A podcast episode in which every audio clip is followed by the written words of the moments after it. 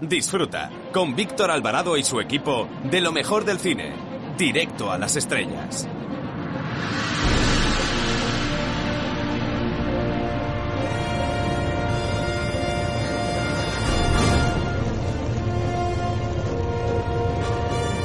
Hola, buenas tardes. Soy Manuel Arias desde el Festival de Málaga. Quiero mandar un fuerte saludo y desear mucha suerte a Directo a las Estrellas. Ahí estaremos.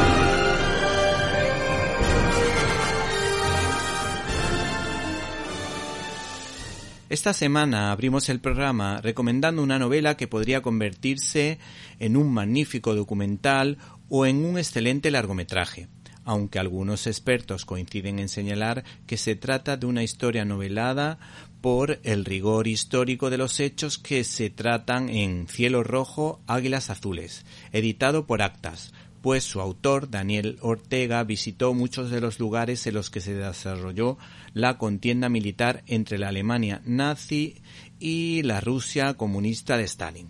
Como habrán imaginado, esta novela narra las hazañas militares de lo que puede entenderse como la División Azul del Ejército del Aire Español, que tenían como máximo exponente al piloto de cazas Salas Larrazábal, que fue un as de la aviación con seis derribos confirmados, entre otros muchos logros. Por lo visto, para que un derribo fuese considerado como tal, era necesario un testigo que formase parte de la patrulla, por poner el ejemplo, o que un oficial desde tierra pudiese confirmar ese derribo. Los diálogos son ágiles y profundos, en los que se destaca el valor de la amistad o la camaradería, con frases del tipo No podemos dejar a nuestro amigo, esté vivo o esté muerto, lo traeremos de vuelta con nosotros. El autor refleja el modo de vivir de la época en lo que se refiere al noviazgo o a la relación que los soldados establecen con Dios y cómo rezan con fe, de un modo muy natural. El personaje ficticio que sirve para conducir al lector responde al nombre de Carlos, aunque el resto de militares que aparecen en la historia corresponden a la verdad histórica. Cuando se adentra uno en la historia, comprueba y siente lo que podían percibir estos pilotos al ponerse al mando de los populares y veloces cazas alemanes, los Messerschmitt. Este libro, por otra parte, no juzga a esos militares españoles que fueron con la convicción de que tenían que enfrentarse al comunismo en su particular cruzada, pues sabían lo que el comunismo había hecho en España y lo mucho que habían sufrido muchas personas. Pero, por otra parte, deja claro el profundo respeto que sentían por sus rivales, tanto los militares comunistas españoles como por los militares comunistas rusos. Y el rencor no formaba parte de su mentalidad, detalle que puedo corroborar en mi abuelo, pues nunca quiso abrir las heridas de la guerra civil como hace el partido que nos gobierna. Por último, se habla de los niños que fueron a Rusia y se hace referencia a que el Partido Comunista Ruso les lavó el cerebro a estos chavales. Finalmente nos despedimos de esta gran novela leyendo el siguiente pasaje, que desde luego es bastante emocionante y tiene muchísimo sentido. La valía de un piloto no se mide en el número de derribos que pueda llegar a obtener, sino en el grado de sacrificio que pueda alcanzar en pos del beneficio de la unidad de la que forma parte. Sin el esfuerzo de cada uno de nosotros, bien se trate del personal de vuelo o del escalón de tierra, nada de lo que se refleja en el diario de operaciones sería posible. Todos formamos parte de esta escuadrilla expedicionaria, desde el comandante Salas hasta el último de los soldados, y todos aportamos algo que, por muy pequeño que sea, siempre suma en favor de la unidad.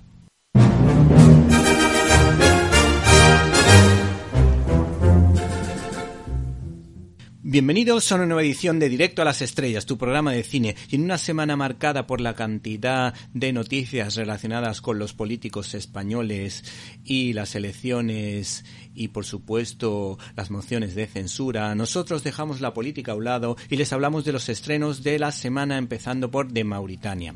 También hay que decir que se estrena la película El informe Auschwitz.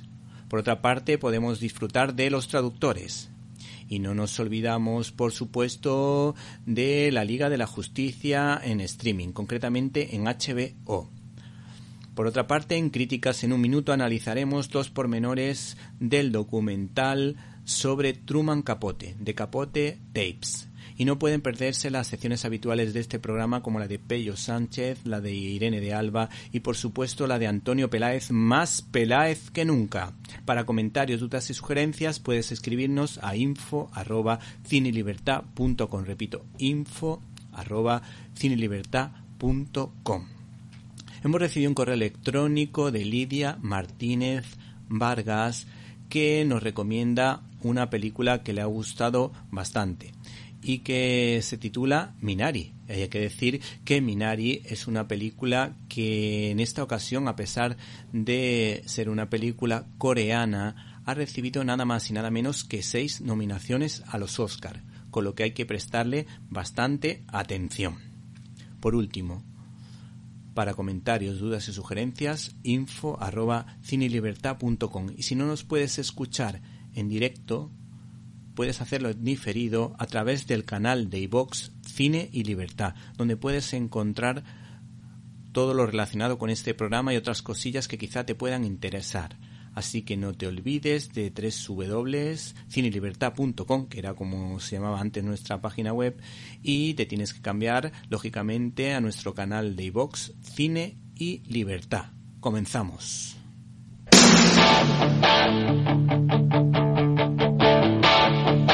Got my first real six string, bought it at the five and dime. Played it till my fingers bled. Was the summer of 69. La cartelera. Guys from school had a band and we tried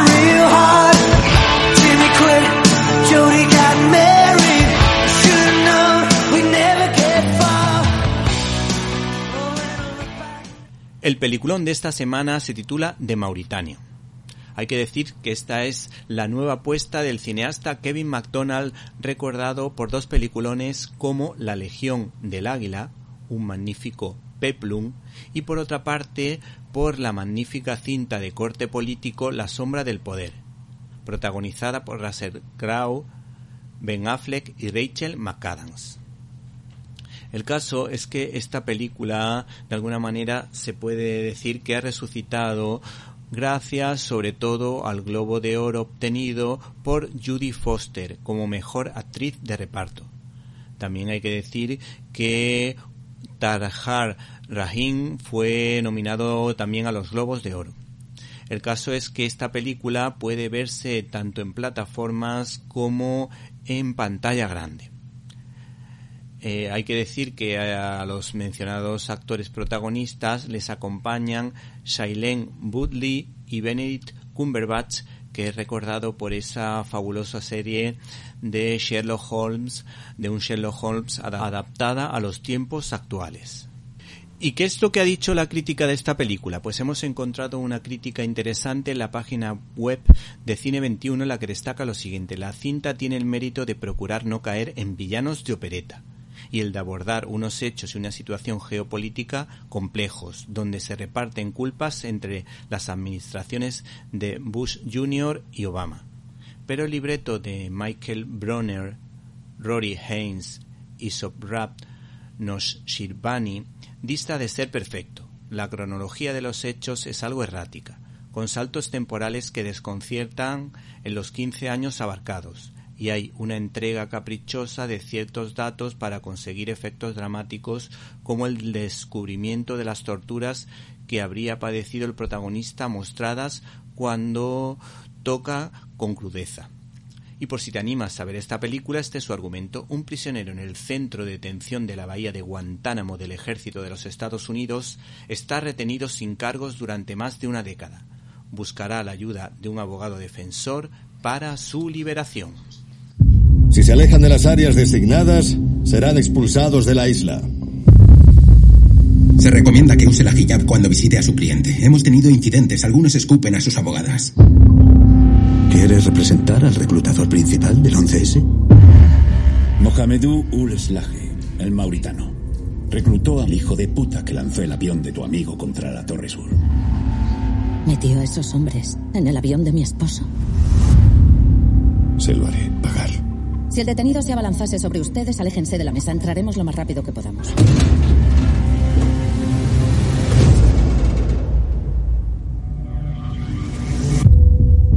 Soy Nancy Hollander, ella es mi asociada y deseamos representarlo. Buscamos la pena de muerte, pero si nos dejamos algo, ese tío se va a casa. Hagámoslo. Llame a este número. Pida hablar con mi madre. Dígale, yo qué sé. Gobierno de Estados Unidos retiene a más de 700 prisioneros en Guantánamo. ¿Desde cuándo encerramos a la gente sin un juicio en este país? Son muchísimos expedientes. El gobierno no nos mostrará las pruebas que tiene contra ti. Todo está censurado. Si tiene problemas, dígaselo al gobierno. Todo el tiempo que llevo aquí me han dicho, eres culpable. No por algo que yo haya hecho, sino por sospechas y asociaciones. Soy inocente. Ha sido interrogado. Ha estado detenido contra su voluntad durante seis años sin que se le presente un solo cargo. ¿No le molesta trabajar para alguien así? No solo lo defiendo a él, defiendo el Estado de Derecho. No ha visto lo que he visto yo. De donde yo soy, sabemos que no debemos confiar en la policía. Nunca creí que los Estados Unidos de América usarían el miedo y el terror para controlarme. Un par de noches sin dormir, eso es todo. Sabes, nunca he formado parte de una conspiración, pero estoy empezando a pensar que esto es lo que se debe sentir al quedarse fuera de una. Si no estás con nosotros, es mejor que te vayas. Tienes que decirme qué te hicieron o no podré defenderte, ¿lo entiendes? Me estás pidiendo que prenda fuego a este lugar, pero conmigo, dentro. Es jodidamente culpable. Tal vez lo es. Hacemos nuestro trabajo. Mis padres no quieren que vaya a su casa, pero esto no es parte de mi trabajo. Y si me equivoco, yo seré el único que tendrá que responder por ello. ¿Qué le hace pensar que es mejor que nosotros? No creo que sea mejor que los demás, pero este es el problema. Durante ocho años he estado soñando con estar en un tribunal. Y ahora que estoy aquí, estoy muerto de miedo. Creo que he descubierto por qué construyeron la base allí.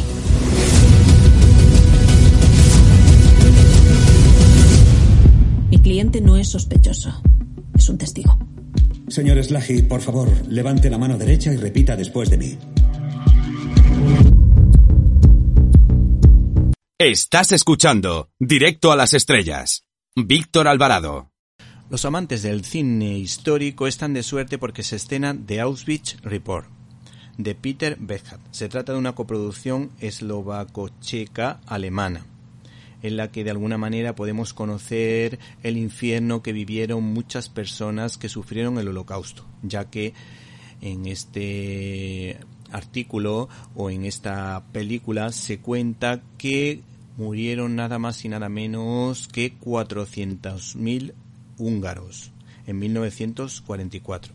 Hay que decir que gracias a las dos personas que se escaparon de Auschwitz pudimos conocer o los hombres de esa época pudieron conocer las barbaridades que habían sido ocultadas durante años, porque de hecho los mismos alemanes no sabían lo que estaba ocurriendo realmente.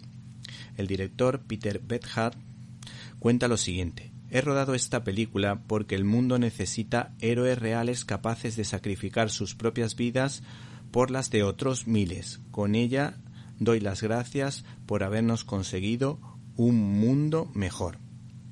Por otra parte, no pueden perderse el interesante thriller de Regis Roisin, una cinta titulada Los Traductores, que ha contado con un reparto internacional que merece muchísimo la pena. Hay que decir que a este director lo recordamos también por la película Populier, una cinta en la que vemos una competición de secretarias de máquinas de escribir que es realmente interesante, divertida y tiene momentos mm, de absoluta magia. El reparto, como decíamos, es internacional y suenan los nombres de Lambert Wilson, un actor francés que nos encanta, Olga Kurilenko y por supuesto el español Eduardo Noriega, que concedió una interesante entrevista a Fotogramas, de la que extractamos lo siguiente. Soy muy lector de novelas y me gustaba la premisa de poner el foco en los traductores que son siempre invisibles. Me pareció original que el editor encerrara en un búnker de oro a estos personajes y desarrollar un thriller con ellos. Es un proyecto internacional con grandes actores de muchos países y lo cierto es que sí tardaron en llamarme.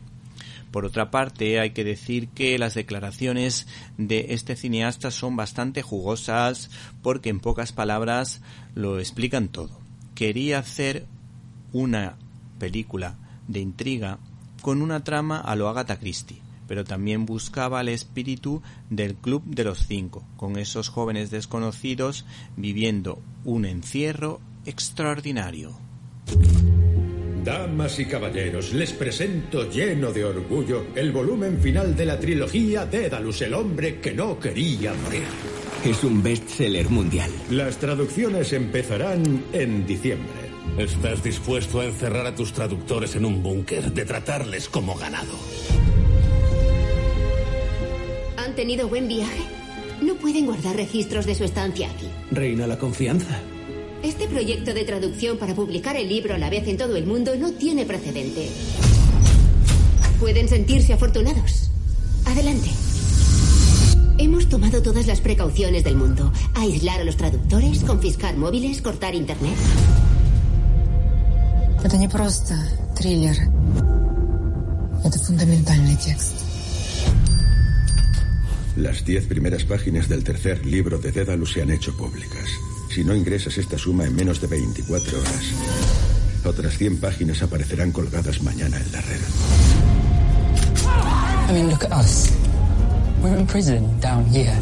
Trovo il bastardo che ci sta fregando. Io lo ammazzo. Τουλάχιστον ο hacker μας απάλλαξε από αυτό. 下一步是什么？考到吗？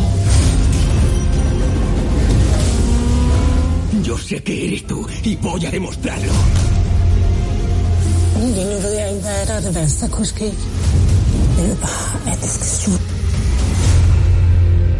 Lo leo una y otra vez. Tengo que entender cómo lo lograste. Els pobres.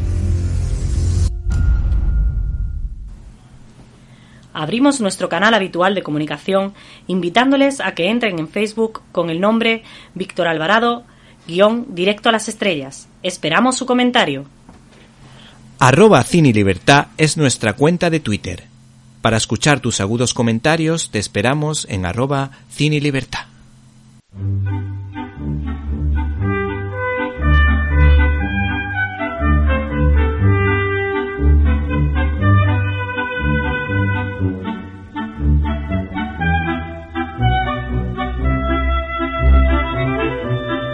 Estás escuchando Directo a las Estrellas. Víctor Alvarado. Todos recordamos con cariño la película La Liga de la Justicia que pudo verse hace unos años. El caso es que HBO nos ofrece en streaming el nuevo montaje de Zack Snyder. Acuérdense que esta película tenía la virtud de haber hablado realmente bien y haber construido bastante bien a los personajes que forman parte de la liga. Pero se equivocó totalmente al introducir a un villano sin entidad.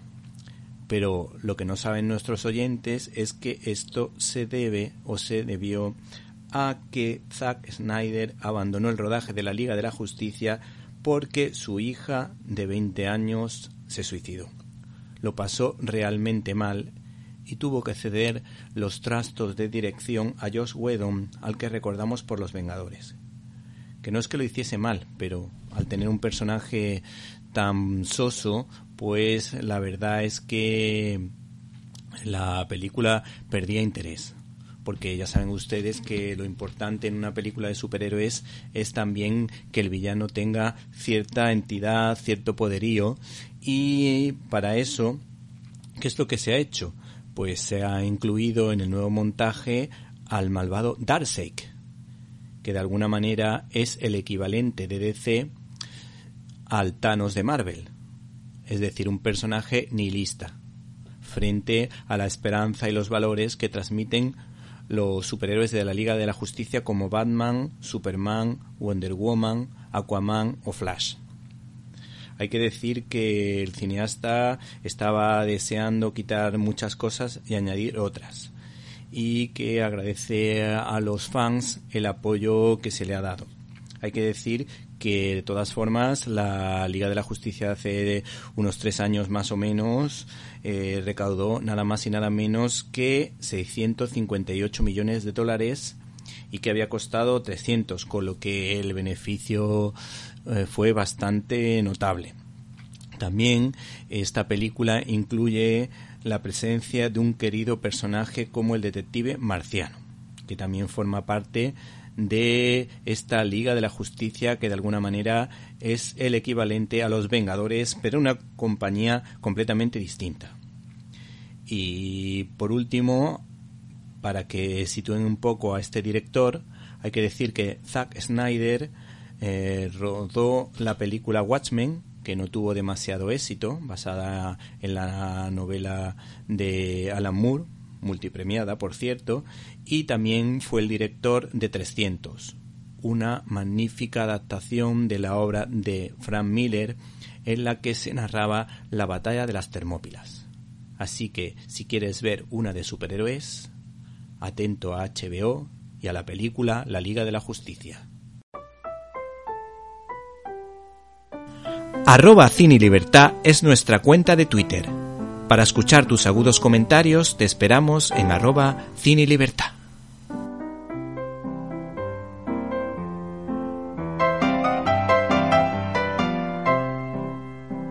Críticas en un minuto.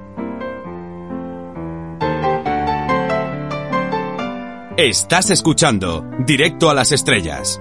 Víctor Alvarado.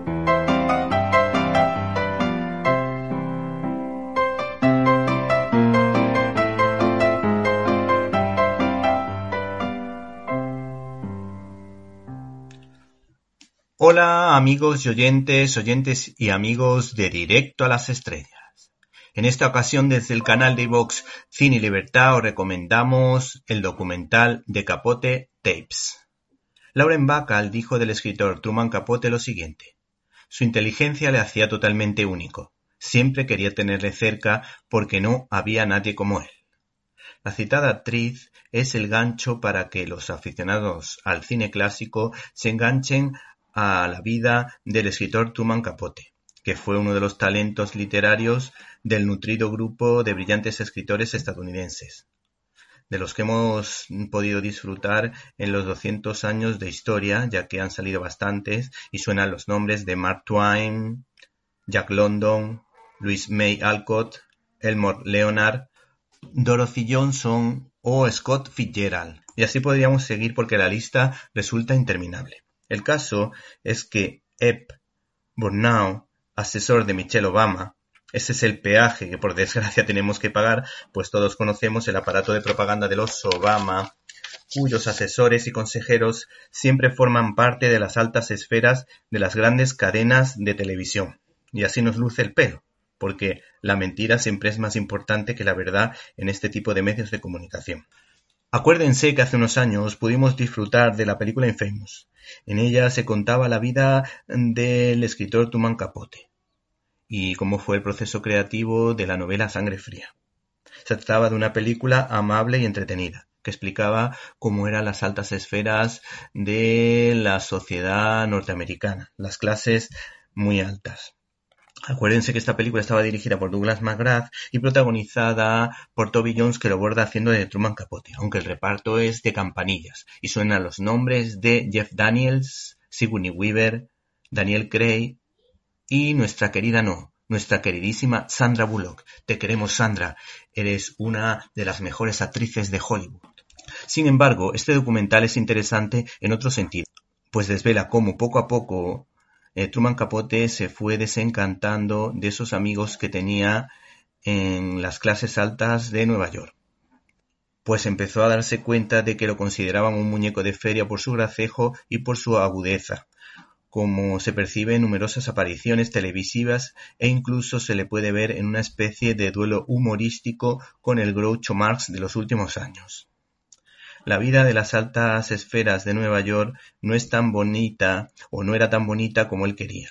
Y el alcohol, las drogas y las juergas erótico festivas provocaron que de alguna manera este señor eh, se vengara de manera literaria, ya que estuvo preparando un libro que se llamaba Answer Prayers, que nunca llegó a ver la luz, o mejor dicho, que no se pudo terminar, y en la que se contaban los cotilleos e intimidades de los famosetes de los años 60. Por otra parte, nos cuenta que este escritor adoptó a la hija de 13 años de uno de sus amantes pues la homosexualidad de este señor fue clara y notoria y nunca fue ocultada en esa época. La hija habla de las andanzas de su padre con cierto cariño. Finalmente, aunque cambiando el orden, nos recuerda que dos de sus novelas más conocidas tuvieron adaptaciones cinematográficas.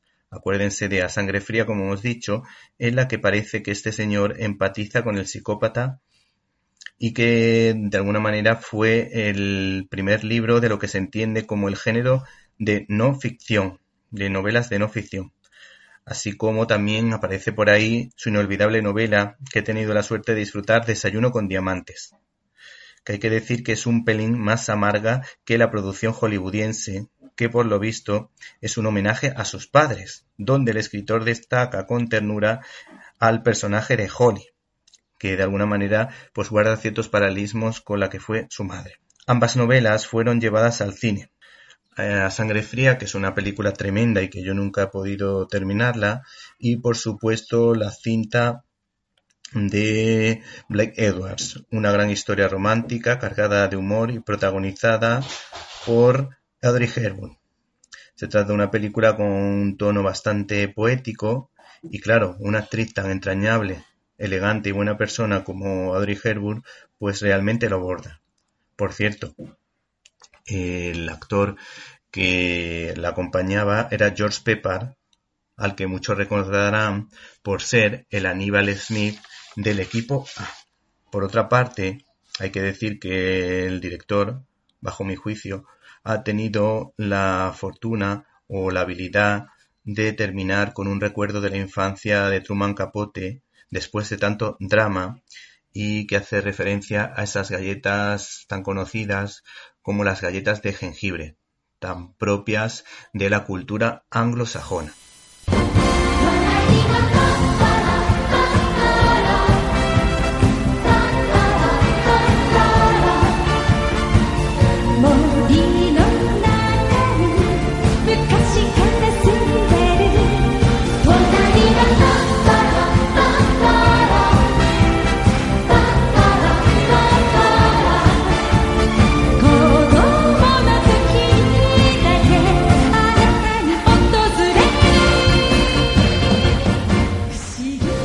Hoy en nuestra sección de Zapping contamos con la presencia del youtuber Pello Sánchez. No se pierdan su comentario. Os va a parecer sorprendente que en un canal de cine espiritual os presentemos la serie Euforia. Euforia es una serie dura, basada en las drogas, en el sexo, en las dificultades emocionales, que ha tenido un gran éxito y que en medio de la pandemia con el confinamiento de los actores y los técnicos, decidieron hacer dos capítulos especiales y os presentamos el primer capítulo.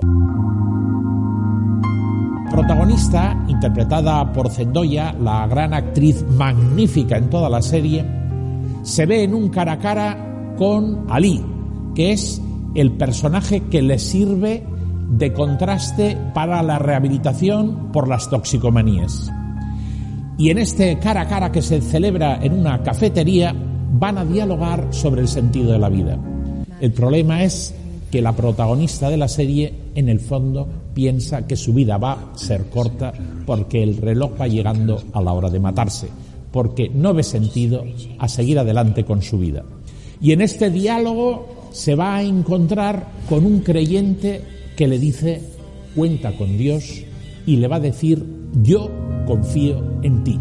Y esto va a tener un efecto transformador e insospechado. Y además aparece ni más ni menos que el Ave María, el Ave María que iluminará el rostro de esta joven adolescente que busca un sentido para vivir.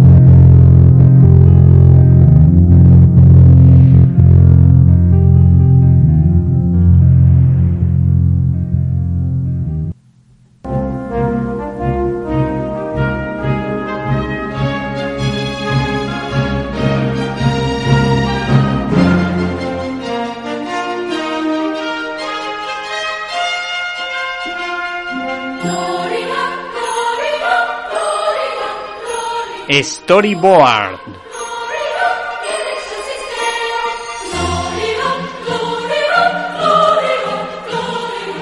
Estás escuchando Directo a las Estrellas. Víctor Alvarado. La editorial Libros del Zorro Rojo nos ofrece una de esas maravillosas perlas de un gran autor de la generación del 27 como Federico García Lorca, al que muchos han querido enmarcar en el bando republicano de la guerra civil porque unos tipos de derechas lo buscaron para matarlo. Sin embargo, él nunca se vinculó abiertamente ni políticamente con ningún partido, tan solo mostró cierta simpatía por el socialismo pero tuvo muy buena relación con José Antonio Primo de Rivera, como constatan varios autores. De hecho, estuvo escondido en casa de un poeta importante de la época como Luis Rosales, vinculado precisamente a la Falange.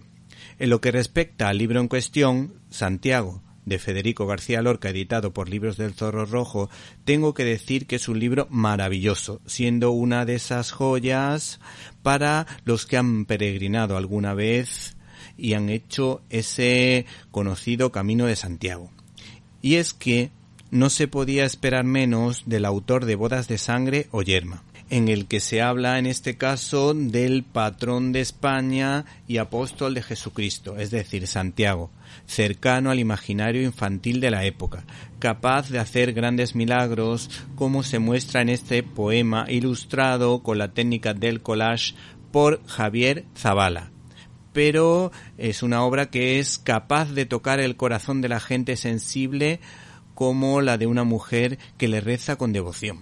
A continuación les leemos dos estrofas para que vayan paladeando esta delicia literaria. Esta noche ha pasado Santiago, su camino de luz en el cielo.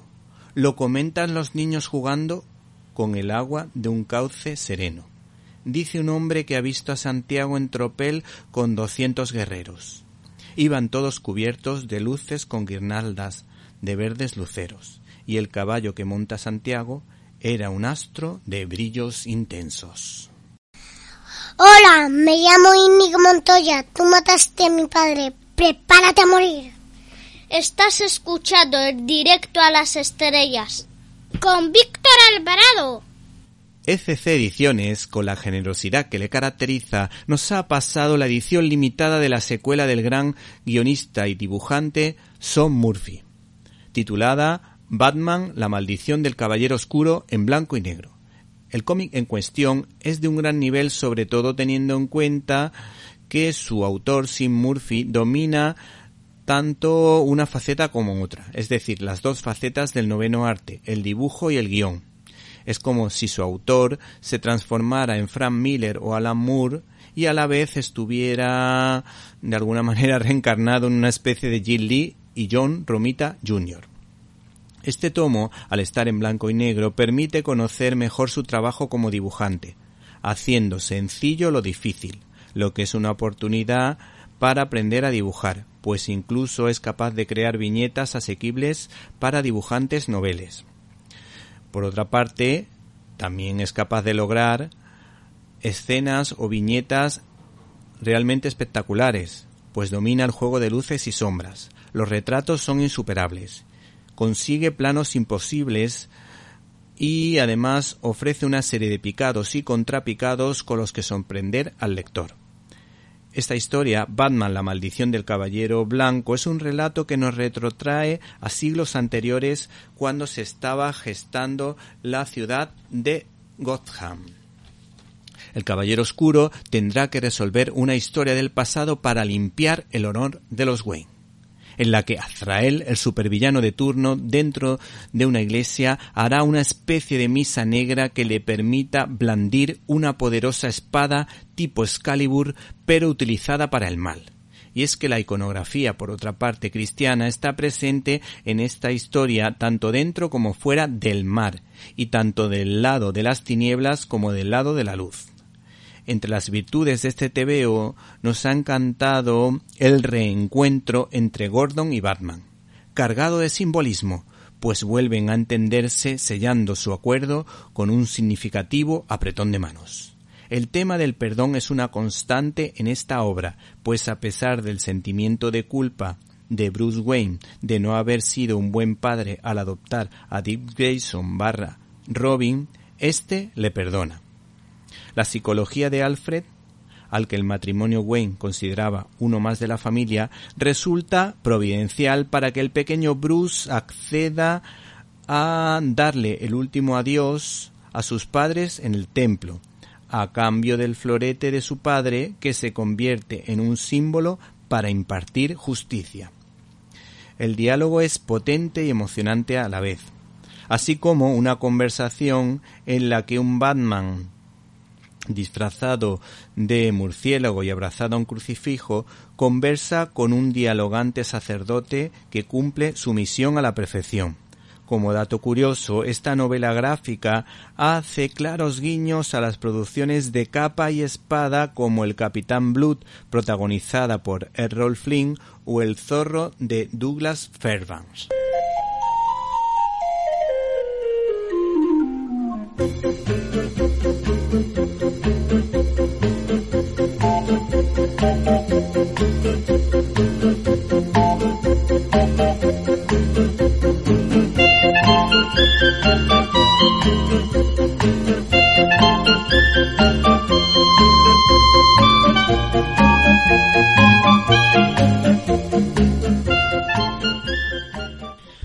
Norma Editorial, con la ayuda de Mark White y Fiona Staples, resucita uno de los tebeos americanos de mayor éxito de la historia, pues cuando después de la Segunda Guerra Mundial los cómics de superhéroes perdieron fuelle, el éxito de sus andanzas y travesuras adolescentes creció y creció.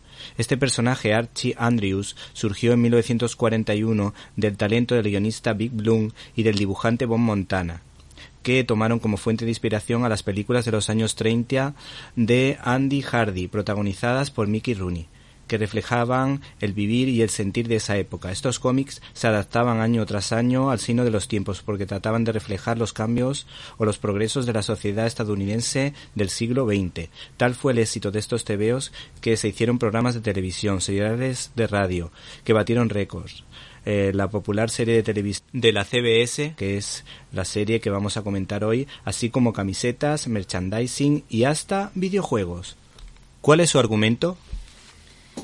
Pues las aventuras de Archie y sus amigos se centran en el triángulo amoroso Verónica, Archie, Betty y las situaciones que pudiera vivir cualquier adolescente norteamericano. En ocasiones sus aventuras son de corte fantástico e irreal. Archie y sus amigos han sido astronautas, marineros, bomberos y muchos otros trabajos. Han competido en carreras a campo traviesa, experimentos científicos y competencias de bandas musicales. ¿Y cuáles son los personajes principales? pues Archibaldo Gómez, eh, Latinoamérica, o simplemente Archie es un adolescente pelirrojo y pecoso, estereotipo del adolescente estadounidense. Cursa la preparatoria y, a pesar de su relativa torpeza, es un galán entre las mujeres. Vive en la ciudad de Riverdale.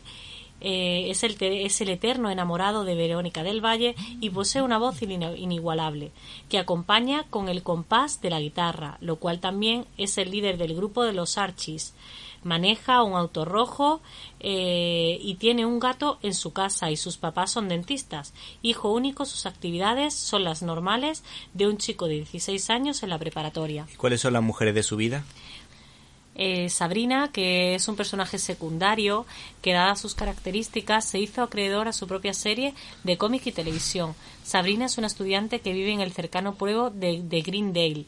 Es una chica de pelo rubio platinado que oculta un secreto a sus amigos. Es una bruja. Ella vive en casa con sus dos tías, ambas brujas, y a diferencia de ellas, que visten trajes propios de brujas, Sabrina utiliza las mismas ropas que utilizaría cualquier adolescente. Procura utilizar lo menos posible sus poderes. Fíjense la fama de esta serie que llegó a hacerse de esa serie una especie de spin-off de o secuela de Sabrina. Eh, por cierto, ¿qué te parecía a ti la serie Sabrina? Bueno, era un poco mala, aunque también tenía sus puntos divertidos. Sí, pero para un niño a lo mejor de 10 años tenía su gracia. Lo que Claro. pasa que luego, y además con el paso del tiempo, pues ha envejecido muy mal esa serie, creo Sí. yo. Bueno, ahora sí, si te parece, hablamos de las dos novias, de las dos grandes novietas de Archie. Una de ellas era Verónica del Valle, eh, que era la chica morena, hija del magnate financiero señor del Valle. Es caprichosa, estudiante regular, amante de la moda y aunque es muy coqueta y a veces parece frívola, ha demostrado ser una buena amiga y ayudar desinteresadamente a sus amigos, especialmente a su mejor amiga Betty. Por otro lado está Betty, que es Beatriz Rosas, en la versión española, que es la rubia, también conocida eh, como Betty, que es la mejor amiga de Archie, y se conocen desde la infancia y son vecinos. Betty es una chica buena, de una nobleza enternecedora y además Además, excelente en deportes, en los estudios, como cocinera, como costurera, en mecánica automotriz, en todo. Es la eterna enamorada de Archie y compite con Verónica por su amor, pero desafortunadamente Archie tiende a despreciarla y a preferir a Verónica u otras chicas. Betty toca la pandereta en el grupo Los Archies. ¿Y qué nos puedes decir de Torombolo? Pues Torombolo, eh, su verdadero nombre es Godofredo, pero como nadie lo llama así nunca, no recuerda su verdadero nombre. Es el mejor amigo de Archie y su confidente. Tiene un perro lanudo llamado Rito y es muy bueno para comer. Es un chico flaco y desgarbado, que se caracteriza por su adicción a la comida y su escaso interés por las chicas. A pesar de su delgadez, no hay platillo que se le escape, especialmente si se trata de hamburguesas, pizzas o hot dogs. Torombolo es un estudiante promedio más dado a la reprobación que a la aprobación. Sin embargo, se las arregla para aprobar sus materias. ¿Y qué nos puedes decir de esta adaptación televisiva? Pues la serie debuta dentro de la CBS en otoño de 1968, con lo que se llamaría The Archie Shows, eh, la franja horaria del sábado por la mañana, que es cuando los niños veían y ven todavía la televisión. Sugar Sugar llega al número uno del Billboard en 1969. Después de ese hit se lanzan otros como Bang Shang Alang, Jingle Jungle o Who's My Baby, de no tan impactante repercusión, pero de igual influencia sobre la sociedad de la época y posteriores. Por otra parte, mis fuentes me cuentan que tienes unas cuantas curiosidades. Pues sí. En la serie sitcom de la Warner Bros., Friends, en el capítulo 15 de la sexta temporada, Chandler Bing tiene que hacer una tira cómica de Archie. Y en el año 2012 se empezó a escribir eh, un crossover eh, llamado Archie conoce Glee, eh, presentando a los personajes de la serie Glee conviviendo con los personajes del cómic. La serie Glee creo que era una serie musical que se estuvo emitiendo hace unos años. Sí. Que estaba muy bien, por cierto. También respecto al cine, en 1968, con la guía del director eh, Hal Sutherland, eh, se estrena la película Archie con una duración de 75 minutos y distribuida por SAP. Eh, en la década de los 90 apareció una película llamada Archie, Regreso a Riverdale, la cual pasó con más pena que gloria, pues tenía el formato de personajes reales adultos. Por otro lado, con respecto a la música, eh, la canción Sugar Sugar, Azúcar Azúcar, escrita por Jeff Barry y Andy Kim, interpretada por la banda ficticia de Archies, llegó a posicionarse en 1969 en primer lugar de las listas de popularidad del Billboard Magazine. ¿Y qué me puedes decir del pequeño Archie? Pues, dado el éxito de Archie, se produjo una serie alterna, alterna, llamada El Pequeño Archie, la cual mantenía el mismo formato de la serie original, excepto por sus personajes, eran todos niños. La serie se basa en las experiencias de Archie y sus amigos, pero como estudiantes de la escuela primaria de Riverdale. Todos los personajes son los mismos y como curiosidad podemos decir que tanto el señor Paz como la señorita Canuta son iguales a la serie original, como si el tiempo se hubiera detenido en ellos. Además de esta serie, algunos otros personajes secundarios de la serie original tuvieron éxito y obtuvieron sus propias series. Podemos citar a Sabrina, la bruja adolescente, como tú bien has comentado antes. Eh, esta serie de Archie de la CBS pretendía hacer competencia a series de Hanna y Barbera como los Banana Splits o los Catedráticos con G de ritmo, y el éxito fue rotundo por la fama del cómic. La serie de televisión Archie tuvo muchísimo éxito y por eso la editora de Archie sacó Josie para captar al público femenino. Y curiosamente, en ese caso la CBS encargó el espejo femenino de Archie a Hanna y Barbera en lugar de a la empresa Filmation. Bueno, Irene, pues muchas gracias y hasta la próxima. Hasta la próxima.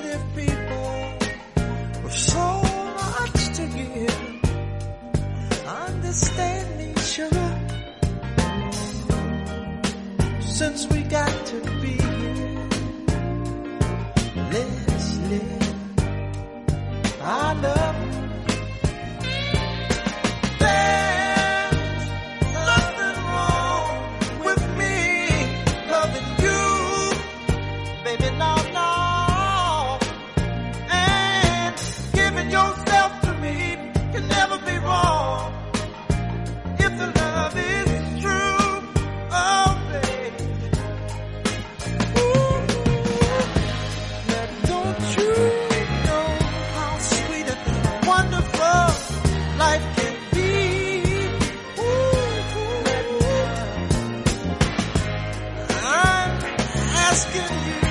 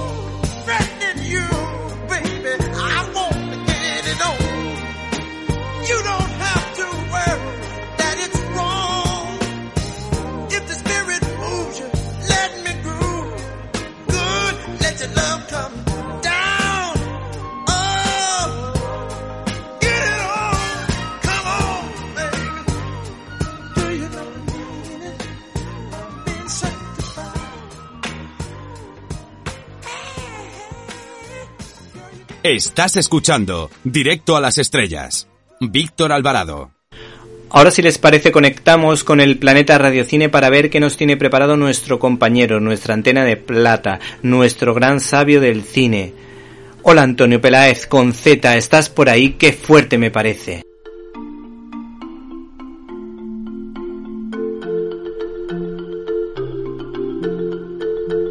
¡Qué fuerte!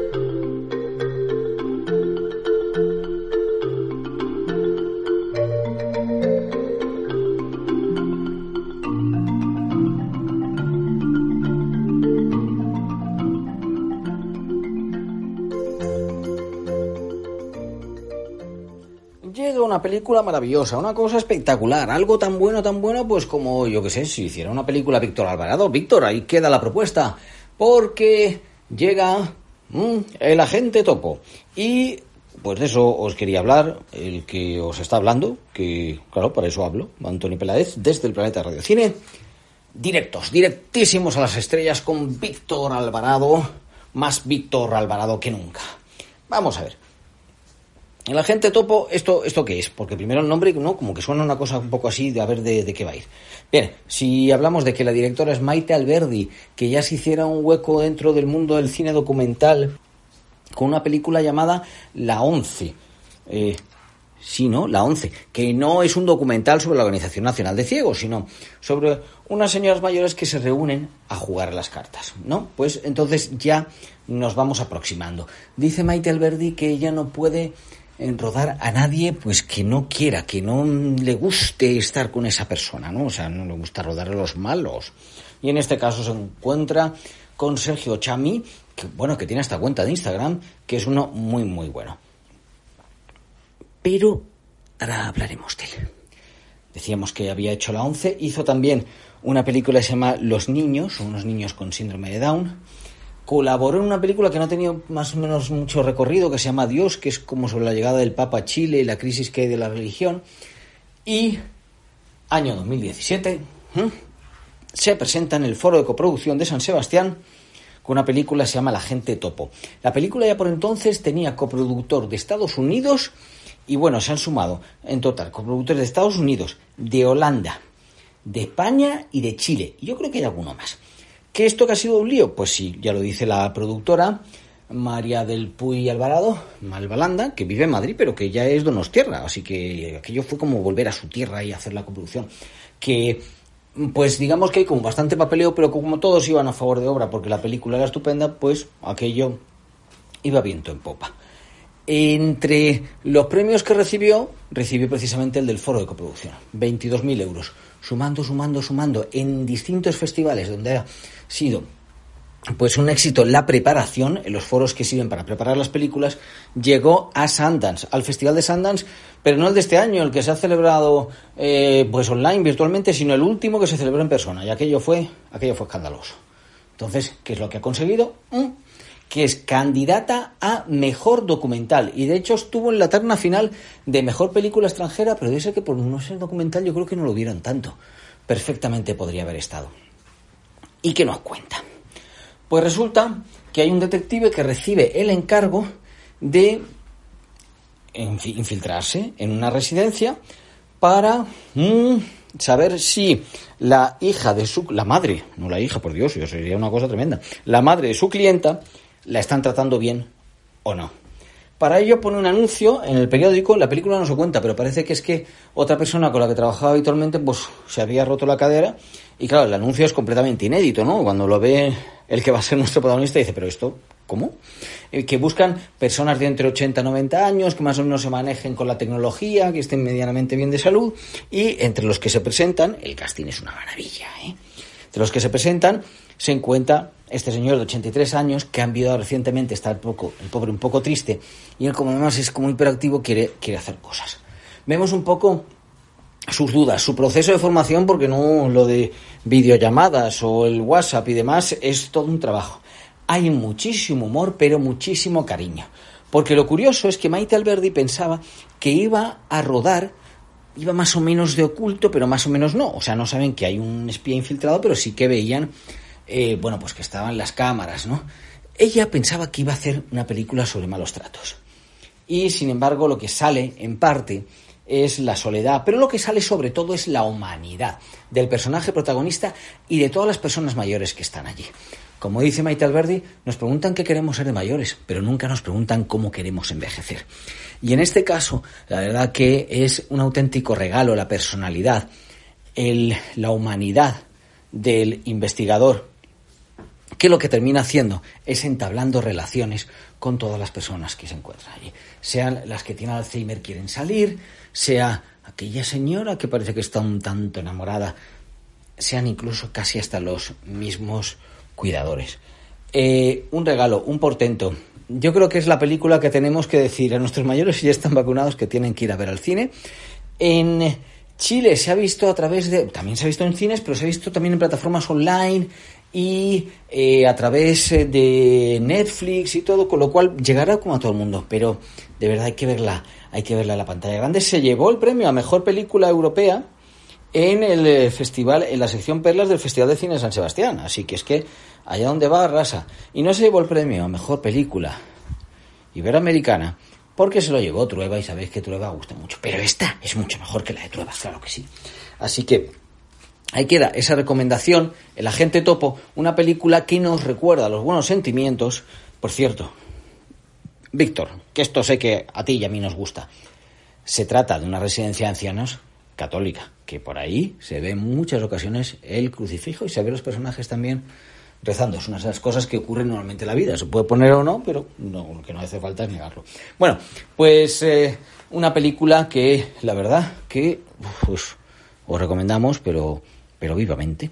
Así que vivamente me despido de Directo a las Estrellas con el directísimo Víctor Alvarado y, por supuesto, creyendo más que nunca en el cine y apoyando para que se lleve el Oscar a Mejor Película Documental. Va a estar difícil, ¿eh? Porque va a estar compitiendo con los que son de Netflix de verdad, con los que ha puesto ahí la pasta. Estos los compraron a posteriori. Esto era un presupuesto reducido. Bueno, pero vamos, vamos a por ello. El agente topo, The Mole Agent, en inglés. Lo digo por si lo oís cuando den los premios, que vete tú a saber cómo los dan. En los próximos Oscar. Os habla Antonio Peláez desde el Planeta Radio Cine. Un saludo, un abrazo, todo lo que queráis. Vale, hasta la próxima. Bueno, llegó el momento de la despedida. Pero antes quiero agradecer el trabajo a todo el equipo de Directo a las Estrellas. Un abrazo para Antonio, Irene, Guadalupe, Jaime, Carlos y Javier, si los que hubiese sido imposible realizar este programa. Espero que usted, y usted, y también usted, o tal vez tú, hayas pasado un rato entretenido. Recibe un cordial saludo de Víctor Alvarado y hasta la semana que viene